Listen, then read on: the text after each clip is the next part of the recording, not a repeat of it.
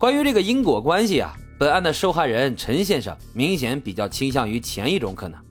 他对媒体表示，两个孩子分别在2013年和14年出生，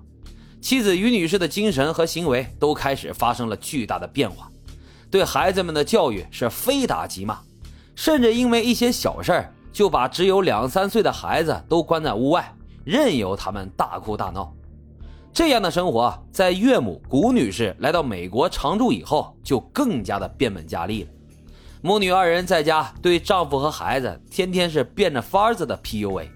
不仅是猪枪、娘娘腔、白痴这样的话话不离口，还限制家庭成员和外界的接触，就连作为成年人的老公陈先生都不许和朋友、同事有过多的来往，每天必须工作回家两点一线。稍有不从，那就会引发家庭大战。在这样的日积月累之下，他们的夫妻关系也从去年十月份开始进一步的恶化。在婚姻治疗师调解无效之后，已经走到离婚这一步了。不过，因为疫情和当地房价等一些因素的影响，他们并没有分居，而是开启了在同一个屋檐下的陌生人模式。也就是差不多同一个时间。陈先生开始出现了一些身体上的小毛病，主要呢就集中在消化系统上，比如时不时会出现腹痛、胃痛、泛酸、拉肚子以及便血等等症状。随后他在自己供职的医院里面检查出患有胃溃疡和肠道溃疡，可是不管他如何积极的配合治疗，依然看不到任何好转，甚至还出现了一个部位好不容易治好了，另一个部位马上又发现新病灶的情况。而且啊，这陈先生还注意到，自己在喝水、吃饭之后啊，嘴里常常都会泛出一种类似于金属，但是又有点像化学品一样的味道。反正呢，就是跟日常吃下肚的东西搭不上边非常可疑。于是啊，他去买了一个很有隐蔽性的保姆摄像头，安装在了自家的厨房，为的呢，就是要搞清楚老婆还是岳母是不是在他吃饭的时候动了手脚。像这种摄像头啊。一开始是给那些不放心的父母远程监控家里带孩子的保姆而设计的，特点呢是小而且隐秘度极高，可以偷偷塞到玩具或者是家里的装饰品里。现在更是能够做到比纽扣还小，能贴在吊灯或者是电源的插座上。有些呢还有高清夜视功能，做到二十四小时无死角。那有的朋友就会问了，怀疑有人下毒，第一时间难道不应该去医院检查？然后拿着医生的报告单去报案嘛，偷偷安个摄像头，不但费劲，搞不好啊还会打草惊蛇。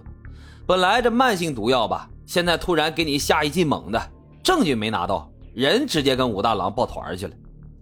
不过老白想说的是啊，在下毒这个问题上，抛开剂量谈毒性，那就是耍流氓。因为除了砒霜、鹤顶红这一类药啊，一丁点儿就能要命。其实啊，我们身边很多看似完全无毒的东西啊。一旦摄入量大了，也会中毒，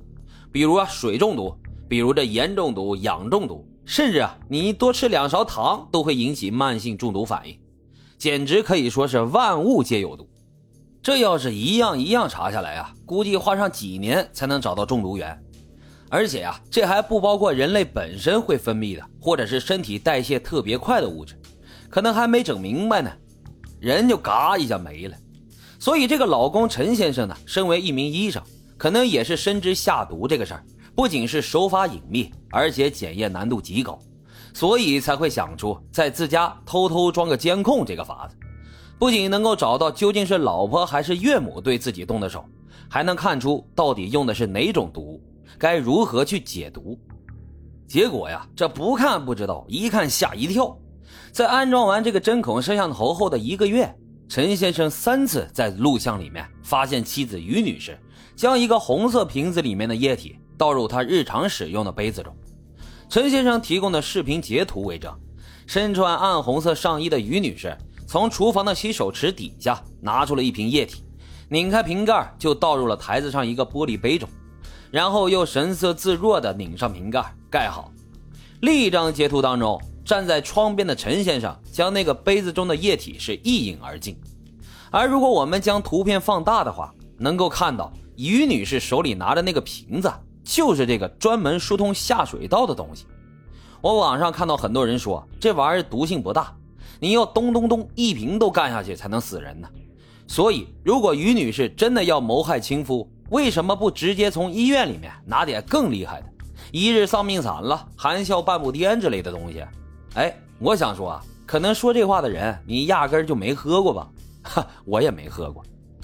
搞不好啊，大伙在家里都没真正用过这玩意儿疏通管道。为什么呢？